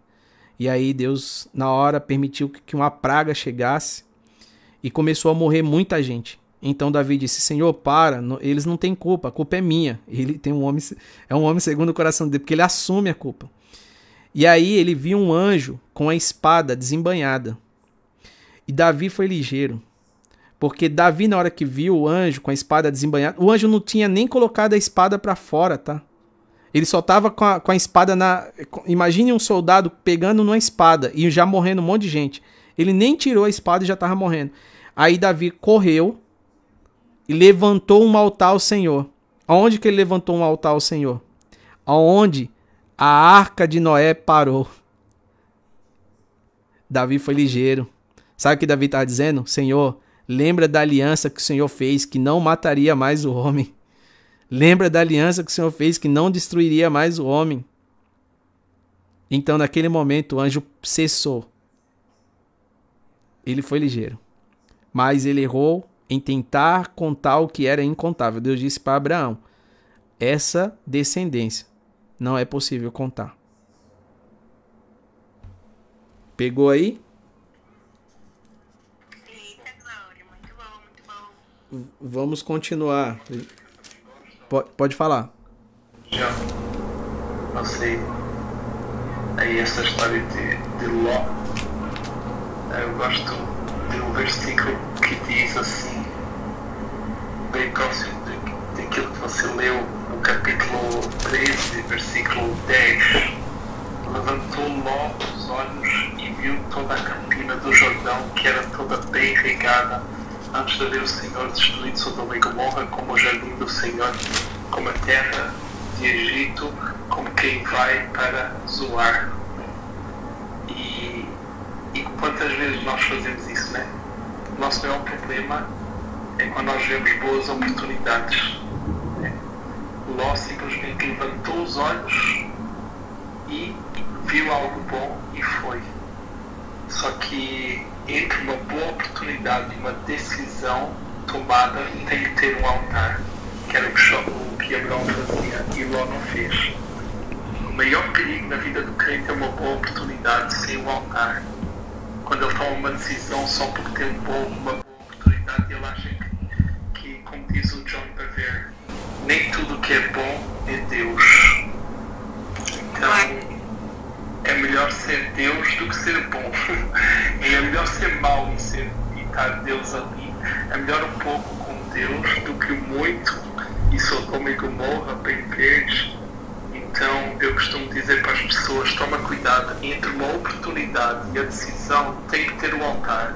Se não tiver um altar de oração, todo lugar que Abraão foi, ele levantou um altar. E era ali que Deus comunicava para onde ele deveria ir. E se Deus dizia deserto, ele ia para o deserto e era lá que ele prosperava. Então, entre uma oportunidade e uma decisão, levanta um altar. Uau! Uau. Uma coisa, eu poderia dar um adendo também? Sim. Uma vez eu escutei meu pastor falar, né? Porque é, Deus, Deus falou para Abraão sair para a terra que ia mostrar. E aí Deus disse: Se tu uma bênção, né? E eu abençoarei. E quando chegou essa parte, e se eu tiver errado, por favor, os pastores aqui me corrijam, né? Aonde Ló precisou se separar de Abraão, é, Abraão deixou Ló escolher. Falou, olha aí, vai para um lado, que o lado que você for, eu vou para o outro lado. E porque Abraão sabia que ele tinha uma promessa, né? Como o pastor Jean aqui já falou, se você tem uma palavra, uma promessa, né? Se, se agarre nela, porque ele sabia que ele era bênção. Se tu uma bênção, Deus abençoaria ele. Não importa se é, Ló escolhesse o deserto ou o caminho mais bonito, Abraão sabia que pra, por onde ele fosse, as bênçãos do Senhor estariam ali com ele. Então, enfim, só queria compartilhar isso também. E é isso aí, gente. Perfeito. Glória a Deus. Pastor Adilson, piscou aí?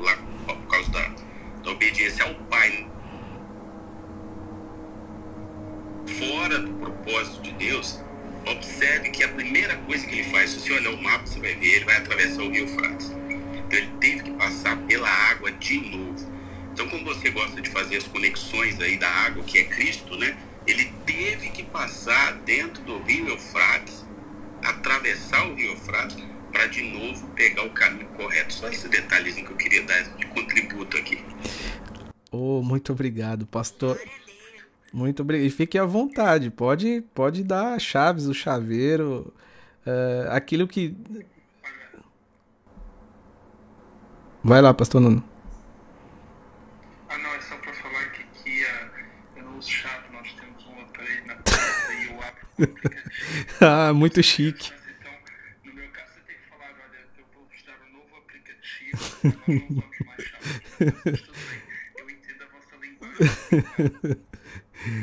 É, Deus, eu falo que quando Deus tirou o povo do Egito, ele deu dez chaves.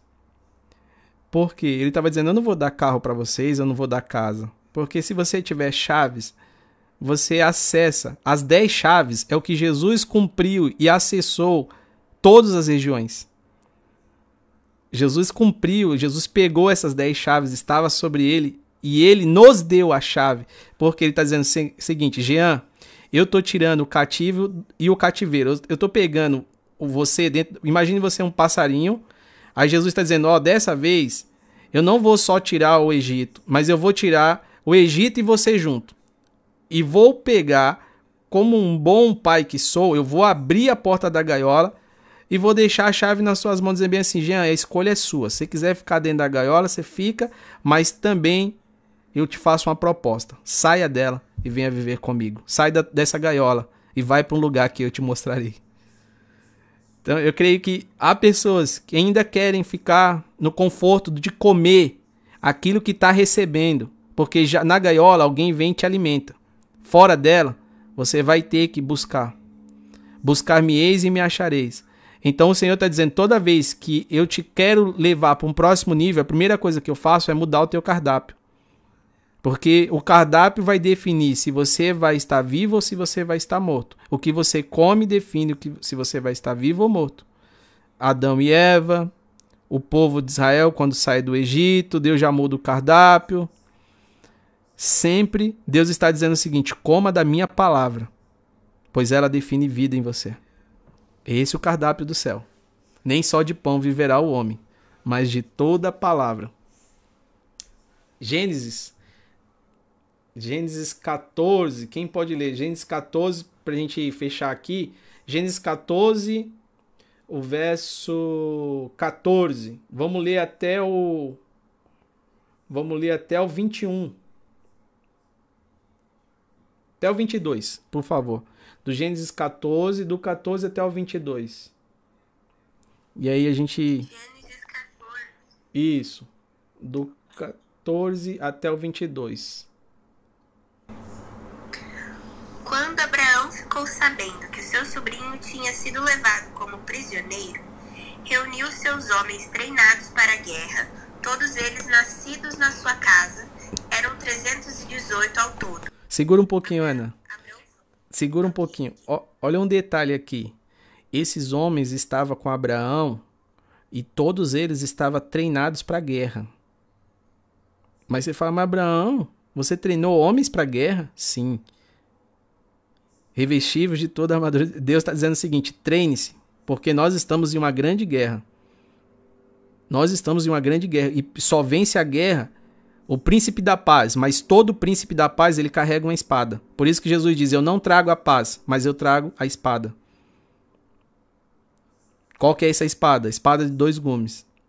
O Novo e o Velho Testamento, ela já é uma espada. Ela tem dois gumes. Ela penetra muito mais além do que a gente possa imaginar. Por isso que Jesus, quando foi para é, se entregar, não vou dizer ser preso, porque ele não era ladrão, ele foi se entregar, ele disse para o seu discípulo: vai e compre uma espada.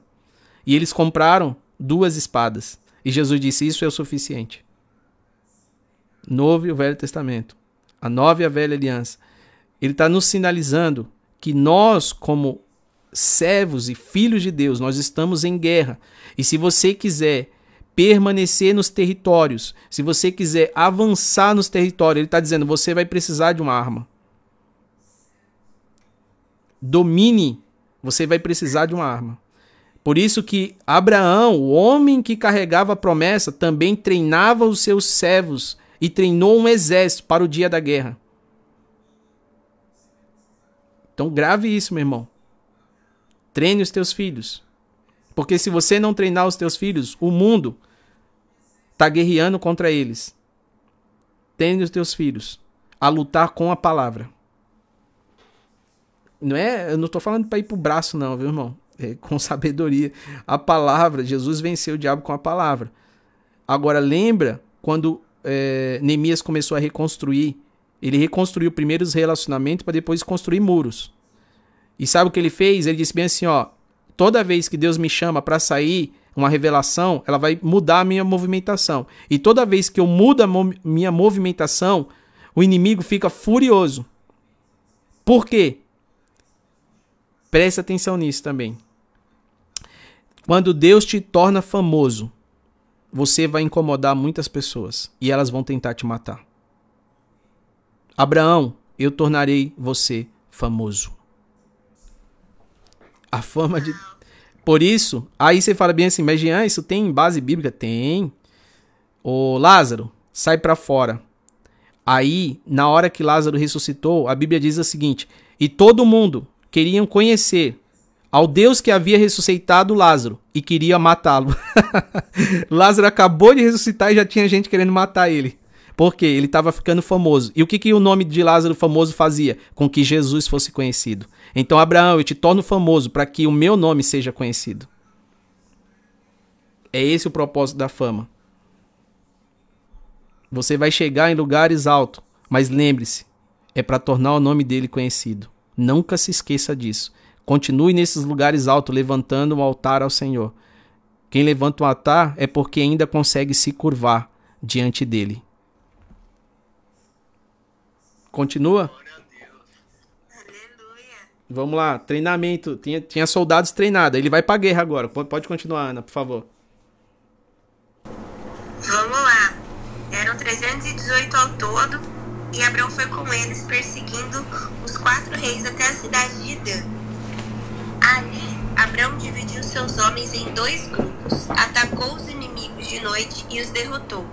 Ele continuou a persegui-los até Oba, Roba, não sei como pronunciar, que fica ao norte da cidade de Damasco, e trouxe de volta tudo que os inimigos haviam levado. Abrão trouxe também seu sobrinho Ló e tudo que era dele, e também as suas mulheres e o resto de sua gente. Peraí, peraí, vamos lá, voltando. Aqui, qual foi a hora do dia? Ele foi à noite? Peraí, peraí, peraí, peraí. Segura isso aqui. Leste, oeste, norte e sul. São quatro pontos. Quantos reis tinha? Quatro. Segura. Quatro. Quatro pontas da cruz. Meio-dia. Meio-dia significa sul. Qual é a sul? A parte de baixo da cruz. Então a parte de baixo significa inferno. E aonde estavam os nossos inimigos? Ele está dizendo no inferno. Então Jesus vai saquear o inferno. Saquear que eu falo, para que você possa entender. Peraí, sai daqui, aviso. O que, que Jesus vai fazer? Ele vai dizer: Diabo, deixa eu te falar uma coisa. Você já não tem nada. Inclusive, a morte que estava ameaçando todas essas gerações profetas, que eles tinham medo da morte, a partir de hoje, nem isso mais pode ser um medo na vida deles. Porque a partir de hoje, aonde está a morte, a tua vitória. Então Jesus vai agora como Abraão, que é o quarto, que vai saquear quatro reis que havia pego quem? O seu sobrinho. Ele vai atrás desses reis, destrói os reis, vence os inimigos à noite. Por que à noite? Porque meio-dia significa sul. Quem tem bússola sabe o que é isso. Agora, Jean, mas o que tem a ver meio-dia sul? É que quando deu 12 horas, a Bíblia vai dizer bem assim, então ficou tudo escuro. o céu, o sol foi embora. Naquele meio-dia, ficou escuro. Por que ficou escuro? Jesus estava dizendo: Eu estou resolvendo uma parada aqui. Eu estou indo resolver uma parada para vocês. Eu tô. Manda, manda, Brinco. Pode, pode pegar, pega aí. Misericórdia, irmão. A primeira chave é a seguinte: quem está disposto a resgatar aquele que te abandonou? É, Abraão, ele, ele, vai, ele vai resgatar o seu sobrinho, que deu linha, né, meu irmão? Falou assim: ah, tua filha andar mais contigo não. Vou sair saindo. E na hora do perrengue, que o cara tava lá precisando, esse, esse homem que foi abandonado, foi rejeitado pelo sobrinho, tem a maturidade espiritual de treinar soldados para resgatar aquele que o abandonou. E isso aponta para onde? Para Cristo. É exatamente o que Jesus fez por nós. Nós o abandonamos e ele volta para o resgate. Uau! Meu Deus. O resgate. Cara, é, ó, antes de a gente iniciar hoje, eu tava num casamento agora. Casamento é um recomeço de vida. E o Senhor falava para mim, Dian, diga as pessoas que estiverem presentes e aquelas que vão assistir depois, aquelas que vão ouvir depois, diga o seguinte: eu estou liberando uma chave chamada recomeço. Recomeço. Deus falava essa palavra, eu estava no casamento e Deus falava para mim: pode dizer para eles, eu estou recomeçando. Coisas que perderam sobre a vida dele, eu estou restituindo, eu estou trazendo de volta. Estou trazendo de volta pessoas que faliram, irmãos. Deus está dizendo o seguinte: ei, recomeço. Eu estou te levando para um lugar aonde o inimigo não pode saquear em mim. ah. Cria nisso. Deus está restaurando casamentos. Deus está restaurando filhos que saíram de casas. Pais que estão sem entender o que fazer. Não consegue trazer um alimento para sua casa. E o Senhor estava dizendo: diga que eu estou liberando um recomeço. Abraão, pegue aquele que abandonou. Vá atrás. Porque eu vou recomeçar. Antes da destruição, eu vou recomeçar. Sabe como é que você recomeça no computador? Eu falei muito sobre F1, F2, F3, F4, F5. Eu não falei o restante das teclas. Mas quando você quer, o computador trava, dá um problema nele, se aperta três teclas, Ctrl, Alt e Delete, ele reinicia. Então Deus está dizendo, quando você quiser recomeçar, chame o Pai, o Filho e o Espírito e nós vamos reiniciar. Nós vamos recomeçar sobre a sua vida. Aonde você estava com dor. Deus está dizendo: Eu vou te levar nesse lugar e vou recomeçar. Onde você foi humilhado, eu vou te levar nesse lugar e vou recomeçar.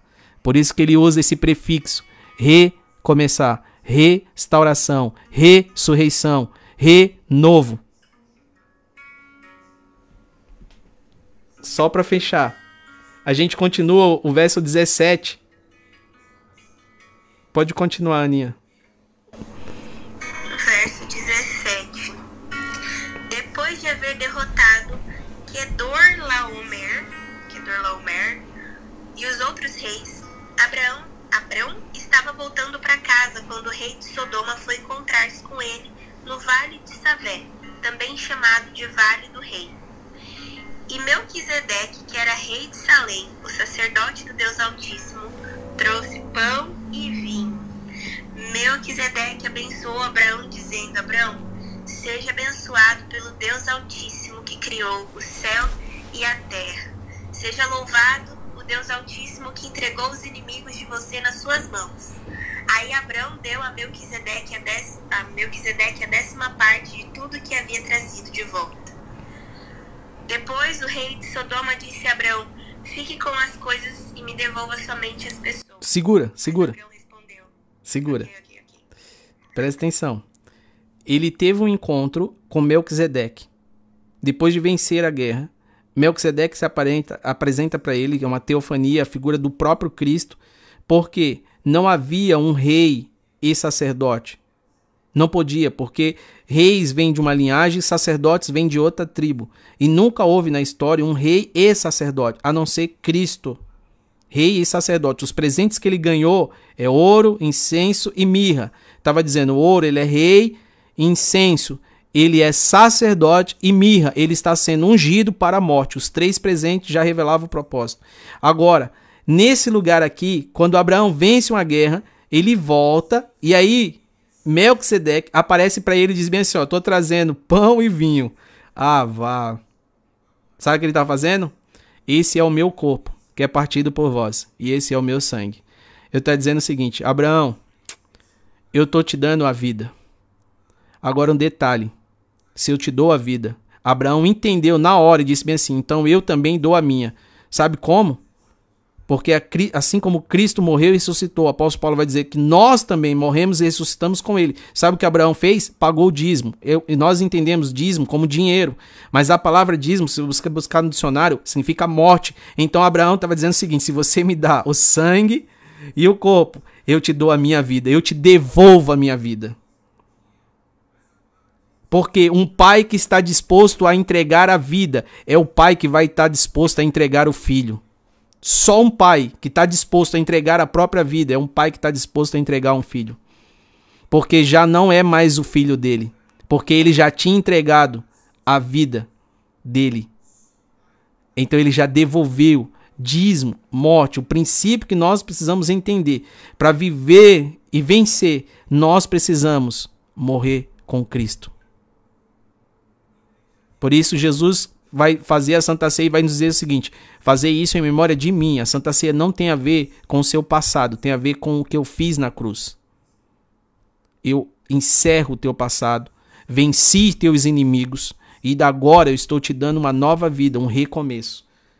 Para finalizar, quando você está continuando lendo, e o rei de Sodoma, olha o que o rei de Sodoma disse, depois de vencer a guerra, hein? Se liga nisso aqui. Depois de vencer a guerra, o rei de Sodoma, lembra quem Sodoma e Gomorra? Então lembra.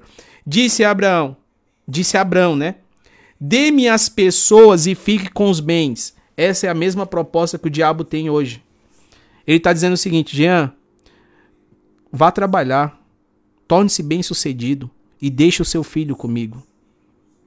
Dê-me as pessoas e fique com os bens.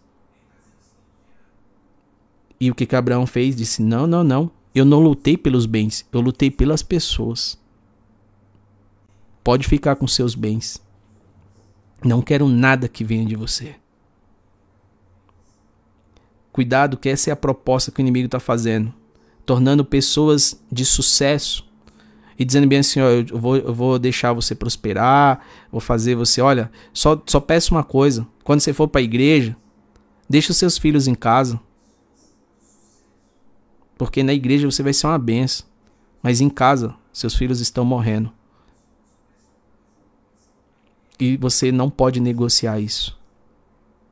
Ele quer as pessoas. Ele quer o filho, ele quer a esposa. Ele está dizendo: se eu não consigo te vencer, tudo bem. Ele fez a mesma proposta. Faraó fez a mesma proposta a Moisés. Dizendo assim: Moisés, tá bom, tá bom, tá bom. Seu Deus é muito poderoso. Vamos fazer o seguinte: vá você e todos os homens e deixe os filhos aqui. Deixe as mulheres aqui. Moisés disse: Não, não ficará uma unha aqui. Isso são reinados das trevas tentando buscar o território que é seu. Filhos são herança do Senhor, foi Deus que te deu. Para que você proteja e guarde. Então, irmãos, preste atenção. Olhe muito para o que tem sido ensinado nesses dias para os seus filhos. Deus está dizendo: não negocie. Continuando. Mas Abraão respondeu ao rei de Sodoma, de mãos levantadas, ao Senhor, o Deus Altíssimo, o Criador dos céus e da terra, juro que não aceitarei nada que lhe pertence, nem mesmo um cordão ou uma correia de sandália.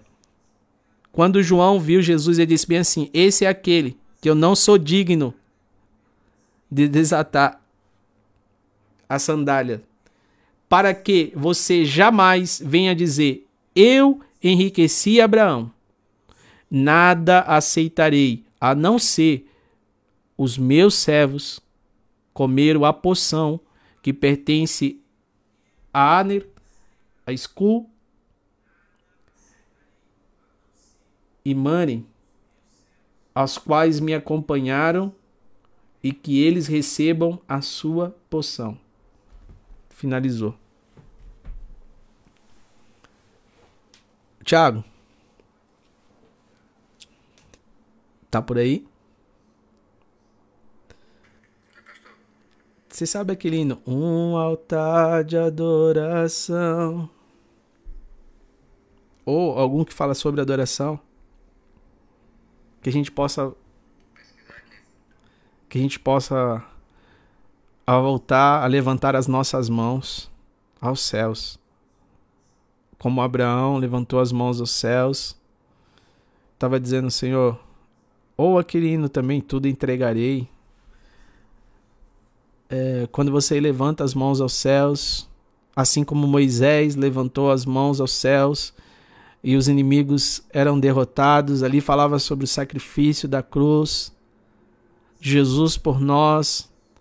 Então nós precisamos, irmãos, continuar sinalizando que a nossa ajuda não vem da direita nem da esquerda, mas que ela vem da onde?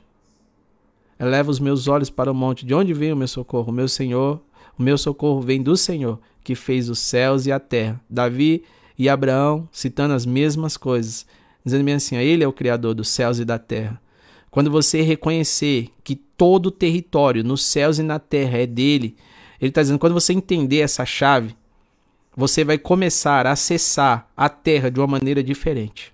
Você vai começar a andar por essa terra de uma maneira diferente, entendendo que tudo isso é meu e que você é meu filho. Então eu te dou posse dessas coisas.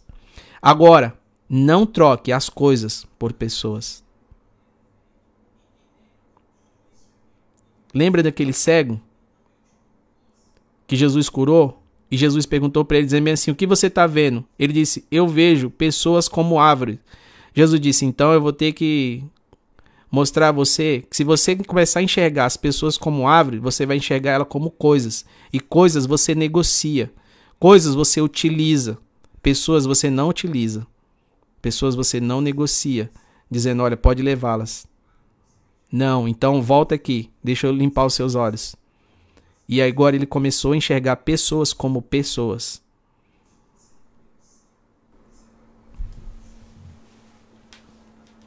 Amém? Que Deus abençoe. Amém, amém. Que Deus abençoe.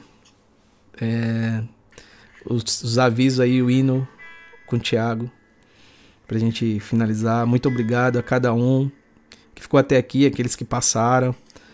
E eu queria fazer.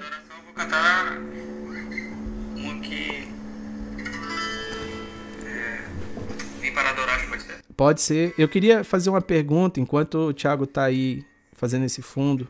Se alguém entre nós que tá pedindo para Deus dizendo bem assim, Deus, eu não aguento mais. Eu quero um recomeço. Se você quiser levantar a sua mão, a gente não vai expor o seu nome, é só como um sinal. Ou você que está afastado, Você que está afastado dos caminhos, conhece a palavra. Uma pessoa levantou a mão. Se há mais alguém, duas pessoas. Se há mais alguém. Porque o propósito, o propósito da palavra, irmão, não é nos tornar pessoas conhecidas, mas é tornar o Jesus em todos os cantos. Ide e pregai. É esse propósito. Então Deus sabe do nosso coração, nossa felicidade. Quatro pessoas. Eu creio. O Senhor falava comigo, comigo. Continue com a sua mão levantada. O Senhor falava comigo desde quando eu acordei, dizendo bem assim: olha, eu estou liberando um recomeço. Talvez você nem sabe como veio parar aqui. Mas Deus te tirou de um lugar e te trouxe para cá. Como ele disse para Abraão: sai desse lugar e vá para onde eu vou te mostrar. O Senhor está abrindo os teus olhos. Eu declaro em nome de Jesus um recomeço sobre o teu casamento, sobre a tua área financeira. Eu declaro em nome de Jesus um recomeço sobre o teu trabalho, sobre a tua vida, sobre o teu casamento, sobre os teus filhos, um recomeço sobre o teu ministério, você que foi machucado, você que foi afetado por palavras. Eu declaro em nome de Jesus.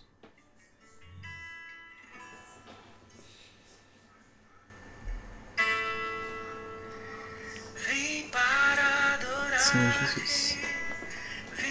Sim, Jesus.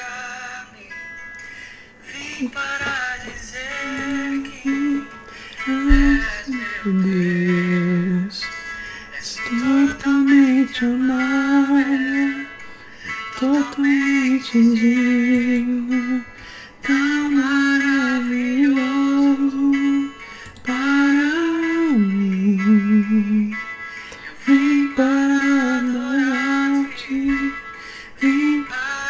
mostrar-me, vim para dizer que ama Deus. És totalmente amável, totalmente